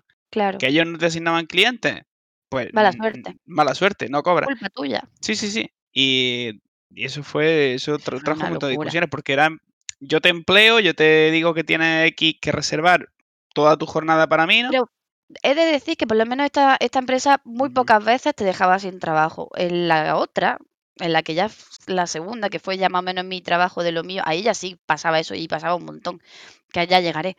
Entonces, después de la de la- estos empleadores, pasé a trabajar en Starbucks, Te ha- que fue... de hecho, mm, te, te ha saltado una, te ha saltado el, el del restaurante Ay, el en, español. en negro. Sí, sí, sí. Ay, es que Bueno, bueno, lo borré, lo borré de mi memoria. O sea, estuve trabajando como dos o tres semanas, no, Algo ahí más. de... Sí, Yo una vez trabajé en una concejalía que O sea, queremos las concejalías. Total, eh, no, fue, fue súper fue súper gracioso porque era en plan, necesitaban a alguien que trabajase en un restaurante español, la mayoría de los clientes eran casi siempre españoles o lo que sea, pero tenían pasar. el típico, el típico sistema de, bueno, te hacemos un trabajito, o sea, un contratito así como de 40, de 40 no, de 140 euros al mes, que son al cambio mm, 10 horas a la semana. Y, y entonces, pues, como es por la noche cuando va a trabajar, no vienen, no vienen inspecciones ninguna. Entonces, pues, tranquilamente te pago en negro lo que acordemos y, y te puedes llevar aquí de la comida. Horarios flex- eh, el horario es flexible porque empezamos a trabajar a las 5, sí, sí, sí, sí. pero no sabemos bien cuándo vamos a terminar, porque algunas veces nos enrollamos, la copita, aquí puedes beber todo el alcohol que quieras, no te preocupes, no tienes que pagarlo. La comida sí. Gente que está, está Entonces, trabajando de ahí de manera qué mala pinta. Qué, qué- Sí, qué por mierda todo, ¿no? O sea, como. sí, Telita. sí, hijo, sí. Ro- Pero tiene todavía mala pinta. queda. Pero por otro lado, es, eh, o sea, a mí me suena a, a las típicas condiciones de cualquier bar en España, ¿eh? O sea, tampoco, por lo menos eso era auténtico, ¿no? O sea, ellos iban, ellos iban experiencia española. No solo, no solo la comida era, eh, no solo la comida era española en ese lugar. Sí. Pues nunca han tenido problema, por lo visto, con ese tipo de sistema y es para denunciarles, pero en fin. La, después de, es que eso ya te digo, de este ya ni me acordaba. Después de eso conseguí el Starbucks y ahí en Starbucks estuve muy a gusto hasta el final del año porque me dieron casi que un ascenso. Estuve trabajando seis meses para ellos también, casi con el ascenso, pero a la hora de hacer efectivo el ascenso y, y volver a renovar el contrato, por un fallo mío dijeron que no. Entonces me quedé ahí en la estacada. Y, y ya sí empecé a encontrar trabajo ya de lo mío, porque ya tenía ya ahí un nivel, o sea, estos ya son casi tres años y, y algo vivió en España, y, y ya, y ya sí que empecé a encontrar trabajo de mío. Pero ¿qué pasa? Que es que también, pues, se ve que yo tengo mala suerte con los trabajos, porque la empresa que yo encontré de lo mío, Oh, bueno, bueno. eh, ahí era donde venía Frank, esa empresa sí que te pagaba por hora. Entonces eh, te pagaban, creo que eran una, sí, eran unas 10, hor- 10 euros la hora. Y, y entonces, ¿qué pasa? Que el truco era que no siempre tenían trabajo. Entonces, algunas veces te decían, "Sí, hay, hay trabajo de sobra, no te preocupes, Sí, vente. sí. Y luego a lo mejor un mes siguiente que no tenían nada de trabajo, o solo tenían un poquillo. Entonces ya el hecatombe, o sea, al final acabé trabajando casi un año allí con ellos y bueno, la mayoría del, del tiempo estaba bien.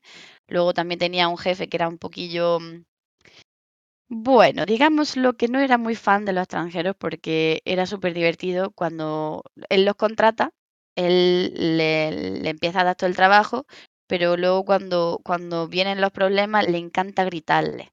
¿Y qué pasa? Que no se le entiende. Y entonces cuando no le entienden, se cabrea porque no le entienden. Pero son extranjeros, no puedes esperar que te entiendan cuando tú empiezas a hablar en alemán hiper mega chungo mm, Pero es que todo el mundo sabe, pero es que todo el mundo sabe que el problema con los extranjeros, sean extranjeros donde sea, ¿no? Que es que ellos pues tienen problemas de oído, ¿no? Y de, de audición, entonces la solución es hablarles más Más alto. fuerte, más fuerte, claro. Claro, Eso yo creo que ese era el plan de este señor, que él quería la integración más profunda. Sí. Y, y que si quieren más sopa. y, y era na- nada serio, pero bueno, ahí estaba el señor gritando.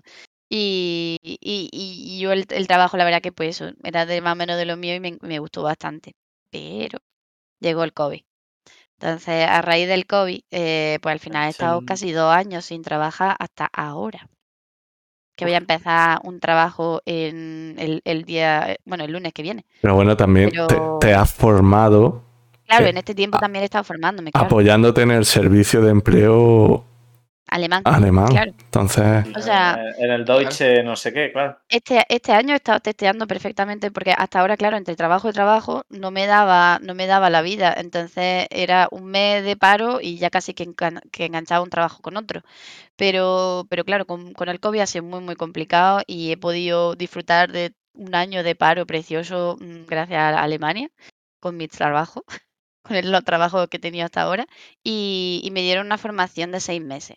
Y estuvo súper bien, la verdad, me gustó muchísimo aprendí un montón. eh, la formación de ese estilo yo creo que en España no, no hubiese sido posible porque era un súper curso hiper mega intensivo de, diferentes programas que me gustaban.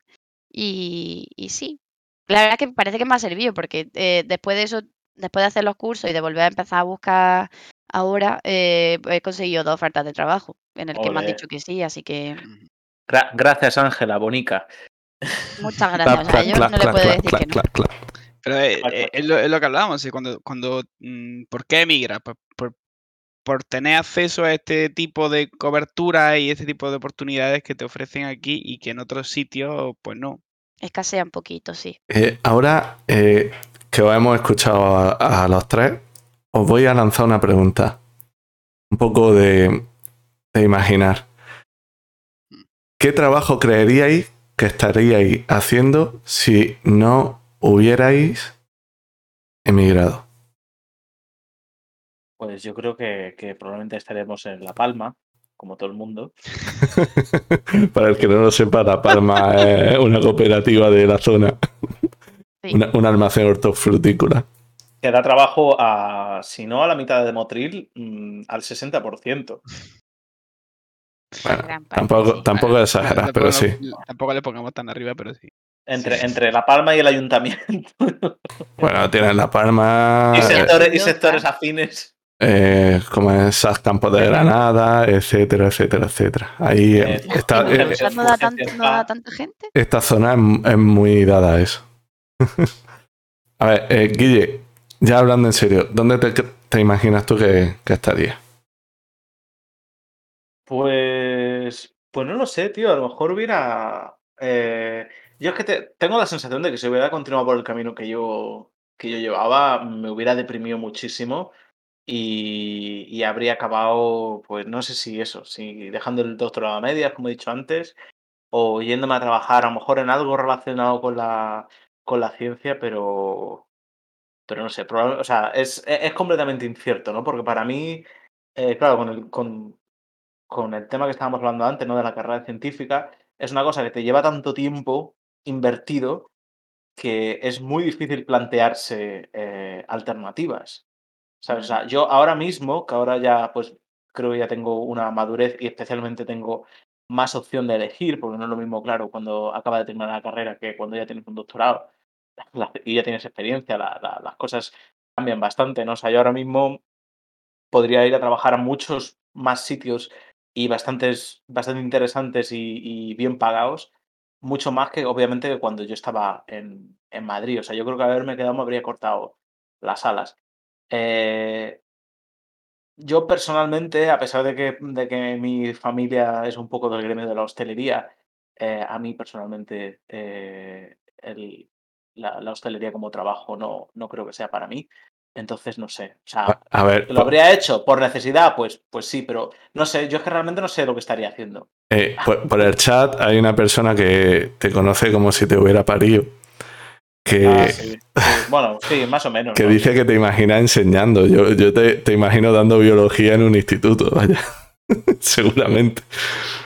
Uf, pero para eso hay que hacer una oposición. Bueno, Sí. pues, pues habría, pues habría y- y, hacerte también el, el de este, el habilitante, ¿no? Para poder eh, dar clase y tal. eh, No, no, es, co- no es fácil, ¿eh? Tampoco el, el acceder, por mucho ti- título que tengas. Jugar, a jugar por, Que por- a por- lo por mejor la se refiere de dando típicas Ujú. particulares, ¿sabes? Tampoco hace falta. Sí, pero que por sí que- yo es que tengo el ejemplo de una amiga que, que ha seguido ese camino y que está ahora dando clases en un instituto. Mm, y, y ha tenido que, que est- estudiar bastante y sacarse, que- es que no sé el nombre del, de la- del título este habilitante para dar clase, pero también Sí, el tiene CAP, su... certificado el CAP. de actitud pedagógica. ¿no? Una cosa así. Bueno, sí. Y tienes que Eh. sacártelo y luego tienes que acceder a las plazas que si no es a través de oposición, pues tienes que... Bueno, Francho, Dime, ¿tú, tú dónde te imaginas? ¿yo dónde me imagino? A ver, pues... mm, Porque nos hemos quedado en que tú estabas en Granada, en un Claro, empleo similar al que estaba, pero no ¿A con las condiciones. tendido, a, dónde, a- a dónde habrías tendido tus puentes, Fran? a Efectivamente. ver. Ja, ja, ja. y claro, la gracia es que, pues yo estaba de, eh, de informático, ¿no? Y, pero yo mi carrera, o lo que yo estudié, es ingeniería de camino. Lo único que, pues, las oportunidades de trabajo es- por aquel entonces, en 2014, escaseaban muchísimo en el tema de la construcción. Y ahora en 2021 tampoco es que haya unas condiciones súper bonitas a la hora de entrar en el, eh, gremio de la construcción en, e- en España, ¿no?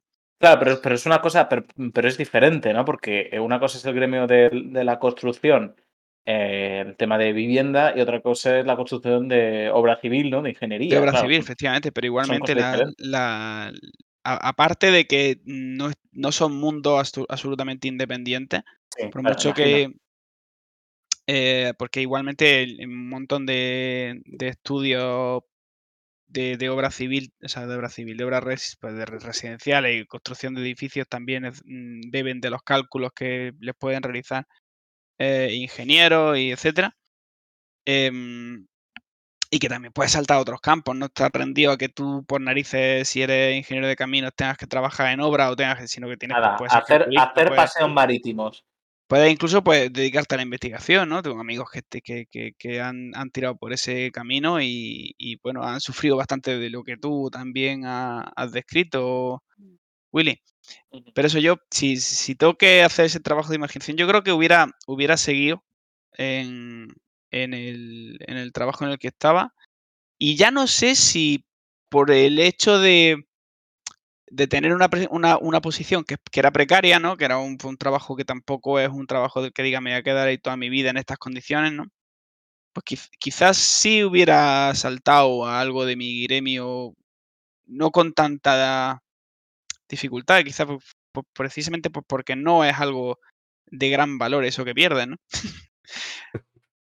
¿Y tú, Laura? Es cierto, yo, porque también el- una de las cosas que yo he tenido aquí en Alemania es que he podido aprender muchísimo más de lo que yo aprendía en, en- en España. En España tenía un modelo de, de trabajo basado en el producir, producir, producir, pero una calidad muy baja. No tenía una inversión detrás tuya o una, una, un, equipo con un gran conocimiento del que tú pudieras beber mucho, cosa que sí he tenido aquí en Alemania y que, y, que ha hecho que mi calidad dentro del, del mundillo de trabajo en el que estoy, en el programa en el que yo eh, me manejo, haya subido mucho. Yo, yo ya sí sé, sí controlo bastante de- del, del software que yo, para el, para el que yo trabajo y- y- y eso, entonces he podido aprender más, he evolucionado más dentro de esa carrera y todo eso hace que tengas una posición que ya no tienes tantas ganas de dejar, porque Sí. eh, eh, has lle- llenado un poco esa necesidad de, de evolución profesional, porque tienes una, una serie de condiciones que son buenas y que dices, pues, ¿por qué voy a dejar algo que es bueno, no? Y etcétera, ¿no? Vale, eh, vamos a pasar con Laura. Laura, cuéntanos.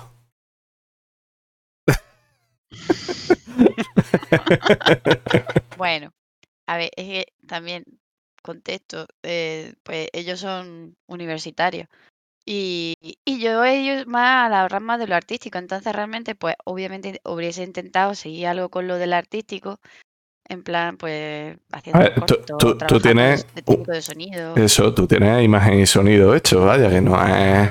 que no es poco, pero tampoco es mucho.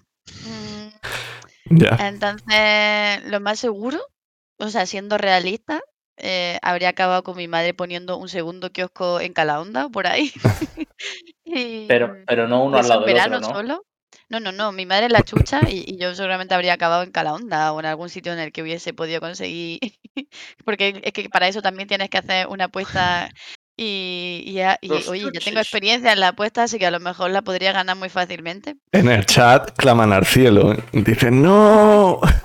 Ah, no, esa, e- eso, esa es. em, ella sabe de lo que hablo.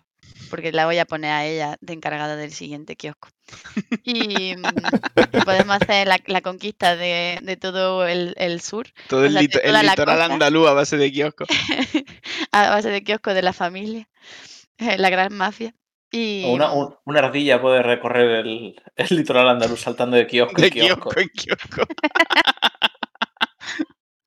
Total, total. Pero que, que sí, que lo más seguro que habría acabado en algún tipo palma o algo. Que- pero quizás no trabajando en sector, pero lo más, bueno, sí, es que al final ah, uno nunca sabe. En esa, en esa zona no, no hay tampoco mucho más donde, donde elegir. Que si me hubiese tenido que No mudar mucho a para dónde Málaga, correr. si me hubiese tenido que mudar a Málaga o a Granada para encontrar cosas de mi trabajo, también lo habría hecho. Yo siempre digo que Málaga es Dime. una ciudad que tenemos muy cerca y que no valoramos lo No suficiente. la aprovechamos.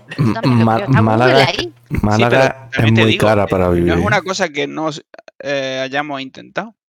Porque durante todo el tiempo que estuvimos en. que, que estuve trabajando en Granada, eh, estuvimos viviendo en Granada y testeamos qué posibilidades de, de- de- de trabajo había allí y Yo por mi parte tengo que decir que no hice una puta mierda. O sea, eso también tengo que decirlo muy claramente. La diferencia que yo tenía de la ansiedad en Granada a la diferencia que yo tenía a- de la ansiedad de encontrar trabajo, me refiero, en Alemania no es comparable. Entonces, el esfuerzo que yo puse para encontrar trabajo en Alemania no es la misma que yo puse en, en España y eso me di cuenta a lo largo de pues todo el tiempo que he pasado. Pero porque ¿ha- yo- ¿has puesto más en Alemania o en Granada? Más, más en Alemania, porque en Granada yo pensaba que yo estaba poniendo esfuerzo, pero realmente creo que estaba en una cosa de, pues que no lo veía mucho. Yo me fui a los cuatro o cinco sitios, hice cuatro o cinco cosas, pero era en Granada o en, o en Motril. Pero lo que es, mira, a tu alrededor y estás también a Almería y estás también a Málaga, a pues lo más cerca que hay tuyo, y hacerlo en serio, al a todos lados. Es que podía haber echado un montón de sitios que directamente yo no lo vi como una posibilidad y era porque simplemente no estaba en mi cabeza el poder hacer ese cambio. Pero No lo vi como una Sí. opción. También ese hecho Sí. de, de emigrar te ha hecho abrir la mente y, y las fronteras se expanden, Sí, pero brutalmente, eso es Y la normal. madurez, que no es lo mismo que yo tenía en, ese, en, e- en esa edad, tenía También. 22 años y ahora pues tengo mis 27 años, ya más o menos que he vivido, he visto y he hecho un montón de experimentos, he tenido malas experiencias en algunos casos, entonces ya pues como que uno valora más las cosas, o sea, sabe dónde abrirse puertas. Y Sí. una experiencia muy, muy importante a lo largo de la vida.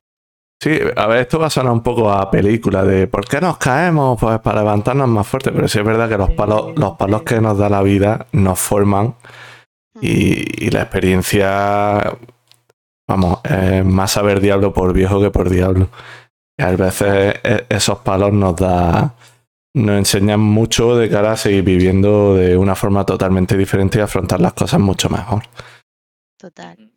Vale, nos vamos a ir Sí. con una última pregunta, ¿vale? Vamos a hacernos una última pregunta. ¿Queréis vosotros decirla o la saco yo de, de la batería de preguntas? Pues. O si queréis hacerme a mí alguna como si yo hubiera emigrado, pero vamos, yo no. Eh, bueno, Antonio, ¿cómo fue? Sí, sí. sea, ¿qué pa- Hostia, la, pregunta inversa, Antonio, ¿qué, ¿en qué crees que habrías trabajado de haber emigrado? Buena, buena. ¿Con los estudios que tengo ahora o con los que tenía antes? Con los que tendrías si, si hubieras salido. No, pues Puesto, puestos a, ¿no? no con los que tienes ahora, pues imagínate que tú pues haces el, el- pues, dejas de trabajar eh, dos, tres años antes y, y decides que te vas a- al extranjero. ¿A dónde? Claro. ¿Dó- ¿Dónde y a qué? ¿Dónde y a qué? Seguramente. Eso es complicado, porque eso es una cosa que es de donde te hayan cogido. O sea, por ejemplo, Willy se fue porque le Bueno. dieron, le dieron la conexión con Brasil. Bueno, pero tú, tam- tú Pero también pero puesto a imaginar, Laura, dejar que, le- que él diga dó- dónde, dónde se lo imagina, ¿no? Antonio, ¿qué conexiones tienes? Cuéntanos. A ver, con los estudios que yo tenía antes, la verdad que no, no tengo. Bueno, eh, aquí sabe todo el mundo que yo de- del sector en el que trabajaba he acabado hasta, hasta el copete, ¿vale? No quiero ver una rueda de un camión ni, ni pintar en, un, en una señal de tráfico. Entonces, mm, Cuando, cuando tu niño crezca, te dirá, papi, hazme un columpio de aquellos con la rueda. de no- No, no me dirás, "Eh, no, atrás. es verdad que el abuelo tenía camión y diré, y diré sí. Pero, Es no. verdad que para ser feliz eh, hace falta un camino. Qué idiota. ¿eh? A, a ver, o- os voy a dar dos respuestas, ¿vale? Eh, con los estudios que estoy haciendo ahora y con los que tenía antes. Con los que tenía antes seguramente me habría ido a Alemania. Porque digamos que es el centro logístico de Europa.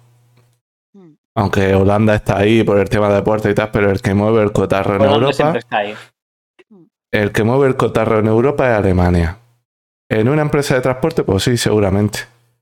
¿Y tú crees que tú, con, con el idioma y tal te hubieras animado a meterte en Alemania? Sí. Bueno, pero no Hombre, es animes pero tú, que estamos hablando de. Sí. a lo mejor lo podría conseguir con Sí, inglés. Sí, me explico por qué. Te explico por qué. Porque estabas tú. Claro. Ah, sí, Entonces, Yo, yo sé que yo llegaría y me, me habrías dicho, "Tss, ahí tienes la academia. Te hago, te Ya hago te el método met- Laura, te meto, Claro. te meto en una academia y te mando una subasta. O sea, Total. Claro.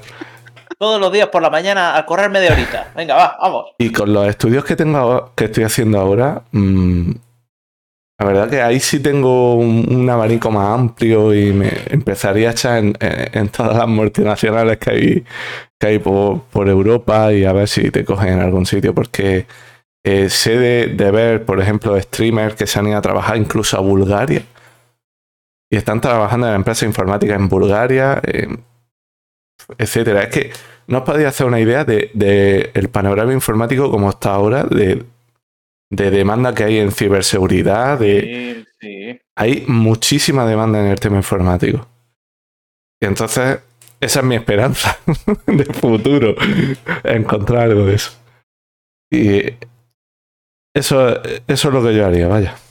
O donde me imaginaba si no hubiera seguido en España. Porque Inglaterra, la verdad, que me tiran muy para atrás. Perdóname, Guille.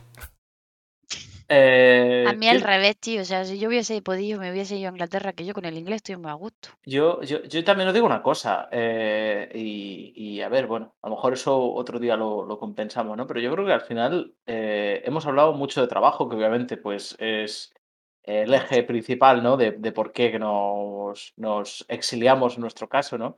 Pero yo eh, echo en falta que, que hablemos más de, de- de otras experiencias, ¿no? Fuera el trabajo. Yo creo que Cuenta. más... Cuenta, alguna, tienes leve. 10 minutos y Bueno, mi- bueno, minutos y ya- ya- A ver, nos se vamos puede a hacer una tercera parte también, ya no Sí. solamente. anécdota, ¿no? A ver, eh, Sí, esto ha sido, eh, es lo que hemos dicho un poco de lo que es la, la emigración en Europa. Hemos tocado mm, dos puntos de gente con muchos estudios, gente con un poco menos de estudios y, y cómo nos movemos en el mercado laboral. Pero luego, a la hora de vivir, eh, creo que aquí en este programa se han contado un montón de anécdotas que os han pasado. Que, que Sí, no, sí, no sí, es sí. todo malo o no es todo trabajo, que, que hay no, vida, hay vida. eh, no, claro, una y estabilidad laboral bastante chunga que en España no hay. O sea, aquí me refiero en Alemania. Una seguridad, una. De normal, cuando consiga un trabajo bueno. O sea, Sí. hablo por Fran porque, no. Pero, a ver si eso cambia ahora. Pero, eh, pero sí es verdad que lo, lo que es la, el ambiente de toda la gente eh, en cuanto al entorno laboral aquí es súper mal relajado. La gente está más por la labor a que tengas hijos y no lo ven como una forma negativa por el cual eh, hagas perder dinero a la empresa. Y, estamos hablando de trabajo de- todavía. Eh, Es que todo tiene que ver. O sea, primero, lo, lo No. primero es ten, ten el trabajo seguro y luego ya expande. Expande a, a familia, expande a amigos, expande a vacaciones, expande a cosas libres que haces en tu tiempo, porque claro, ya el dinero y lo que es tu estabilidad básica de techo, comida, luz, agua, eso ya está cubierto porque tienes un trabajo. Cosa que en España, pues a lo mejor estarías más preocupado porque Vale, chicos, pero, pero, somos, pero somos algo más que, que obreros, somos algo más que máquinas, ¿no? Entonces, Sí, pero Guille, por cuando ejemplo, tienes tu... Mm, Ah, no. Sí. es que, mm, mira, por ejemplo, yo eh, sigo a un chaval en TikTok, porque ahora estoy con el TikTok que, que no cago, bueno, y, el tío vive en Finlandia y cuenta su experiencia en todos los vídeos de cómo, cómo están allí o por qué se fue y tal. Y entonces entrevista a otros españoles que se encuentran allí y dice, no, tío, es que yo me vine aquí porque mi mujer encontró un trabajo y yo encontré al mes y dice, pero es que estuve dos meses de prueba y eso de no, otros dos meses, otros dos meses, no, no, no. Que me han hecho fijo y que me han dicho que, que venga, que tal. Unas libertades a la hora de trabajar que aquí son impensables. Total. Bueno, mi, mi shock, mi shock cuando, cuando yo llego aquí a Alemania La del café. eh, pues, pues, una- uno, de los, del- uno de los muchos eh, shocks, pues, pues, yo llego y el primer día a mí me plantan... Yo, yo venía de trabajar en un sitio en el que eh, eh, pues mm, tú tenías que pedir permiso incluso para salir de la, de la oficina, no te ausentes mucho tiempo, ten cuidado, que ahora entra, que ahora sales, dónde vas. Mu- mucho eh, eh, no sé cómo se dice, mucha, mucha desconfianza es lo que tú sentías, ¿no? Y entonces, mm, a, a- a mi primer día de trabajo y toma, pum, eh, esta, este es tu ordenador, esta es eh, la llave. Eh, bueno, no, eso, eso fue el segundo día, pero, eh, pero es que el primer día fue peor todavía, pues fue el training de la empresa tal, toma una llave, es tu coche. ¿Cómo que tu coche? Sí, sí, coge el coche, está en el garaje, ve, llévatelo, y, eh, tira para casa. Y yo el primer día de, de de trabajo me fui con mi coche de empresa desde, desde la sede de la empresa hasta mi, hasta mi casa conduciendo el coche que yo me iba, iba a tener luego ya durante los dos años posteriores. Eso y el primer día y el segundo día que yo ya iba a mi despacho local, porque yo eso, fue en la, en sede de la empresa, la, sede principal. Luego ya el, despacho que yo tenía en, la, en mi ciudad, ahí fue, me recibieron, me habían preparado a una persona que iba a estar conmigo y que me iba a cuidar, digamos, durante los primeros días. Y- y me introdujeron, me dieron un tour por, la, por el despacho y toma una llave, aquí tienes la llave del despacho para que entres, te vayas y, y como si quieres montar aquí una rave. O sea, La, la del café sea, me encantó. No, claro, no. Y, y yo llegaba, yo obviamente, en la, en la empresa en España, pues tú tenías la- mm, mm, el ejército de máquinas de vending, ¿no? Que tú pues, mm, vivías del. Era, era un favor el que tuvieran microondas para que tú te calentases el tape. En el. Eso en Y, España. gracias- y- y eso en España. Y gracias, y gracias a que no iban a, monedas los, los microondas, que me lo creo. Que le pusieran un control de. que, que le meta una moneda de 10 céntimos para que gire la- el platico. No les da idea. Sí, sí, no les da idea. Pues eso, eso, eso era así. Entonces, yo cuando llego y tiene pues, un- una máquina de café, de, la típica máquina de café de oficina de 2.000 pavos allí, eh, y, y yo le pregunto, bueno, ¿y cómo va la máquina? Y yo, pues tú pues te echas el café y ya, ¿no? Y yo, ¿pero dónde hay que pagar? Y dice, "Ah, no, si esto es de la oficina, esto es, A todo. esto es gratis. Y tú mirando para todos lados, café la que tú broma. quieras y tú, pues, ¿dónde? ¿Me puedo traer tapes para llevarme para mi casa?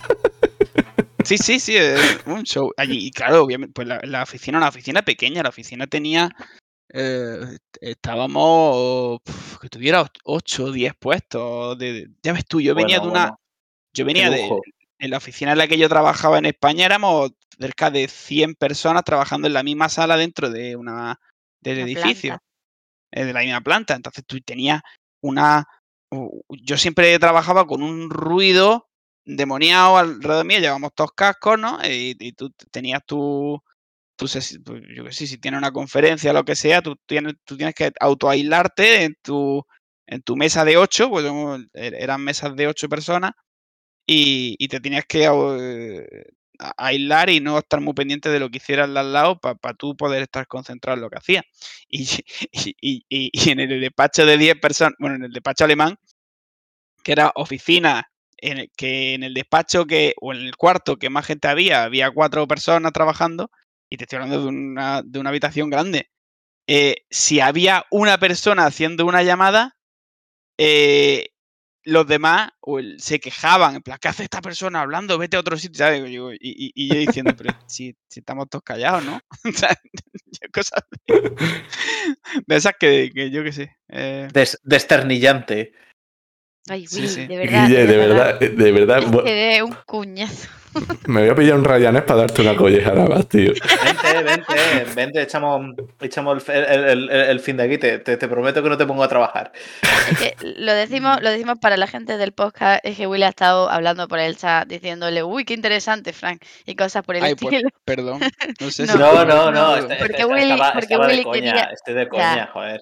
Willy quería que hablásemos más de cosas más culturales, más como de, ¿y cómo No. sabéis? Ah, bueno, pero es que yo qué cómo- sé. O algo, o algo fuera del entorno laboral, que es que Claro. es que gran, trabajo. gran parte de mi, de mi experiencia con Alemania alemanes o de integración Sí, sí, pues, sí. tienen que Es ver con el trabajo. trabajo. Claro, otra otra que no tiene que ver con el trabajo, por ejemplo, la cuento. El, yo me, me- al principio, sobre todo, me, me metí mucho en, en grupos de, de Facebook que me para hacer rutas por- con la bicicleta. El- Ujú. Aquí en, en Düsseldorf hay mucha afición a la bicicleta de carretera. Entonces, mm, pues, a través de Facebook se organizaban varias asociaciones que hacían salidas y yo me apuntaba. Pues, y, y está súper bien, porque en plan, casi que cada día hay una asociación que hace una, una ruta, la ruta semanal, o hacen dos a la semana, y, y está invitado todo el que quiera a apuntarse. Entonces te apareces allí, ah, soy los del grupo tal, pum, venga, dame uno. Y, y la verdad que son súper eh, abiertos a que se una quien quiera y, y eso es, es de agradecer. Pero claro, ¿qué pasa? Pasar de que te permitan el participar a de verdad participar No, y, y- hay y- de verdad sentirse como parte del grupo y, hacer piña eh, eh, es otra cosa. Entonces, yo tuve Eso- incluso eso la- que la- se siente, sí.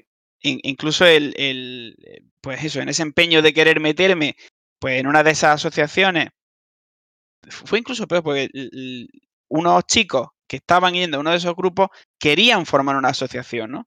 Entonces yo dije, "Ch, a tope con vosotros, ni os conozco, pero yo voy a ser de la asociación y la, y la, y la fundamos y para adelante. Y hicimos hasta pues eso, quedadas para, para darle forma a la asociación. La verdad que yo tampoco aporté mucho más allá que la, que la que el pago de la. No, sí, pues las ganas y el, el- el- y el, y el pago de la, de la cuota y tal. Pero el, el- el formar la asociación, darle entidad y tal, que aquí, que aquí en Alemania dicen que hay más asociaciones que personas. Sí me lo Eh, creo. eh, Es una de, es una de, la- de las cosas famosas ¿no? de aquí. Que hay- la, la gente monta una asociación para tres personas. Y, pero eso, montaron la asociación y, y empezamos con el, con la vida de la asociación, el salir, el tal. eh, pero al, al final me acabé salien- saliendo de la, de la asociación porque, eh, aun siendo poco y aun siendo todos jóvenes y aun teniendo esa, esa inquietud común y esa ganas de, de, pues, de hacer deporte y de salir juntos y hacer piña, eh, salías con ellos y e incluso te dejaban tirado en el, durante la ruta. Yo, yo recuerdo la, la ruta por la que me salí, porque eh, era, era muy tenso. De por sí ya era muy tenso, que a lo mejor terminabais la ruta, quedabais para tomaros eh, la cerveza del final eh, de, de ruta y, y os quedabais nueve personas mirando sin deciros nada. Que yo decía, bueno, pues si no me hablan a mí, pues será que yo soy el extranjero, pero es que nos hablaban entre ellos y era, pues ya está, che, yo no voy a Eh, decir nada. Eso también es la cultura entonces de ellos. Claro, dice, bueno, Sí, eh, seré yo, pues bueno. Pero claro, el, el- el- el día que yo dije, mira, yo me voy, fue eh, una ruta que teníamos de, pues, de las más largas que he hecho yo, eran en torno a 110 kilómetros por ahí, de de una ruta larga, ¿vale? Y veníamos ya, pues, algunos un poco tocados. Y en concreto, un chaval y yo, pues nos quedamos un poquito más rezagados y a cosa como 15, 20 kilómetros de llegar, eh, los que iban más fuertes dijeron, bueno, pues nos vemos en la siguiente, pa. Y, echaron para adelante y ahí que vayan dando. Me quedé yo con este chaval que iba peor que yo, me puse a hacerle, eh, a cortarle el viento y hacien- a que fuera mi rueda. Y, y ya llegamos a Düsseldorf y le dije, venga, nos vemos. Hasta luego. Ya me mandé un mensaje, dije, oye, mira, yo ya na- no tengo ganas de seguir en la asociación, tal, ahí que os vaya muy bien. Y ahí fue ya cuando me desvinculé. Y te estoy hablando ya de eh, que llevara yo ya cuatro o cinco meses dentro de la asociación y habiendo hecho quedadas con ellos y, y yo qué sé. no, cállate. Eso ni, ni- Lo, lo tiene todavía ahí hincado, ¿eh? Sí, totalmente, porque son intentos que uno hace para Sí, integrarse. integrarte, para- sí, es porque tú normal. mismo dices, no estoy cómodo, pero tengo que hacer por, ¿no? Y, y aún así, coño, es que mm, no hay voluntad o yo, yo no hay ganas, o yo qué sé lo que hay ahí de, de- de- Esa es una de las preguntas que se nos ha quedado, el cómo veis a los, por ejemplo, vosotros que estáis en Alemania, a los, a los alemanes, que ya habéis contado un poco cómo son, que son muy suyos, y los ingleses, pues, Sí, yo creo que, que en el, que, en el caso, en el caso de lo que contaba Fran, eh, también es que es posible que esta gente que estaba en la asociación realmente lo de pedalear, que bien o mal, pues es una cosa un poco individual en un sentido, porque bien o mal no es un deporte de equipo, ¿no? O sea, eh, no es como el fútbol, que estás en continuo contacto. Ahí tú vas con tu bici y bueno, y si quieres ir mirando al suelo todo el tiempo, pues a a lo mejor es que eso, que esta gente, pues lo único, lo único que tenían en común de todas las cosas era que le gustaba pedalear. Entonces, claro, dejas de pedalear es como, mm, bueno, pues. mm, Claro, pero no es como no es como la natación, Willy, que te vas debajo de agua y no puedes hablar, ¿entiendes? Yo- Ya, sí, sí, sí.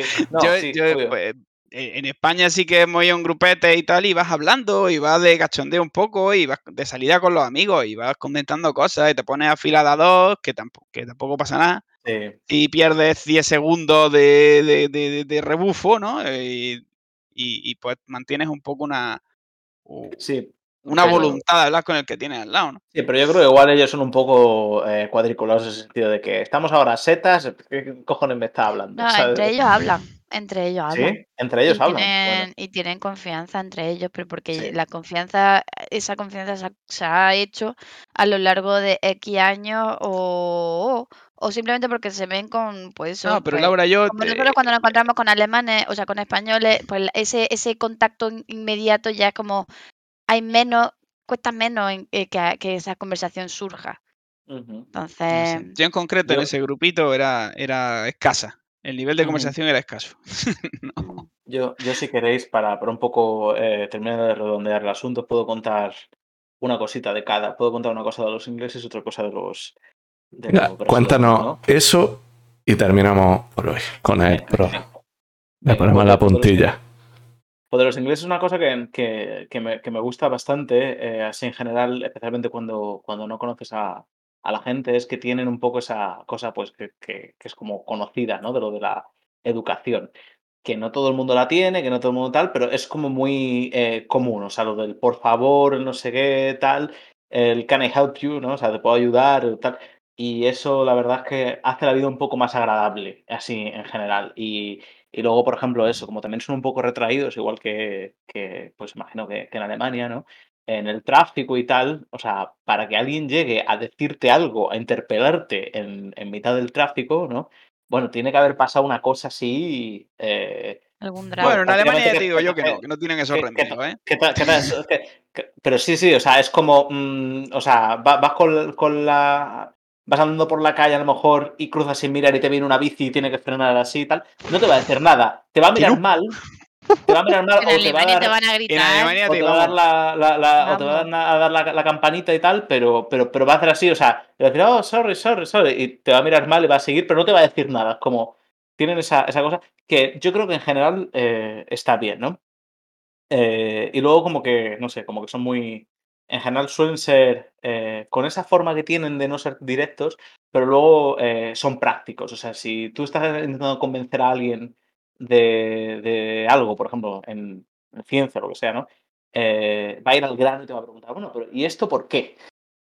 ¿Sabes? Y en España a lo mejor, o en, yo que sé, incluso en Brasil, ¿no? Como que hay más juego de cintura argumentativo, pero aquí son como mucho más directos, ¿no? Dicen, no, no, bueno, pero ¿y esto cómo me lo justificas? ¿No? O sea, y, o sea, es la pregunta completamente directa. Eso, eso está. Sí, Eso está- eso es- de, de lo inglés. Eso, eso está guay. Vale, y sobre los brasileños, a ver, lo de los brasileños podría decir muchas cosas, pero una cosa que me. Que me Ten cuidado que lo mismo duerme en el sofá, también te lo digo. No, no, pero si esto ya, ya, si esto ya hemos hablado. Son una característica que obviamente algunos brasileños tienen y que yo creo que, bueno, que es parte de la, de, de la cultura, ¿no? Una de las muchas características que tienen, ¿no?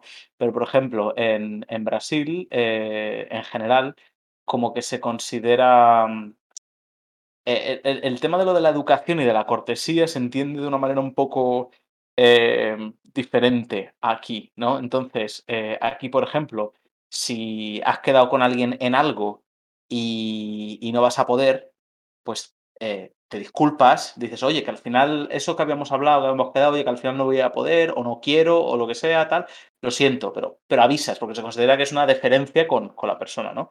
Y en Brasil, como que tienen mucho más, en general, ¿no? Tienen mucho más aversión al tema de lo de, del, digamos, del conflicto, ¿no? Porque se considera eh, como que, no sé, un poco falta de respeto. Entonces, es más fácil que a lo mejor si alguien no quiere hacer eso que, con lo que había quedado contigo, simplemente no te diga nada. Y, Ay, pero y no pase nada, entonces como que lo vaya dejando morir. Y entonces, si tú no se lo recuerdas, pues ahí se queda la historia, ¿no? Y, y eso, me ha, y, y eso me ha pasado con, con, con gente, incluso con, con, con amigos, que te dicen, pero bueno, no habíamos quedado en esto. Es que no sé qué, no sé cuál, bueno, tal. Y, y, o sea, y prácticamente les tienes que hacer una encerrona entre la espada y la y dices, bueno, pues entonces, ¿qué? ¿Lo vamos a hacer o no?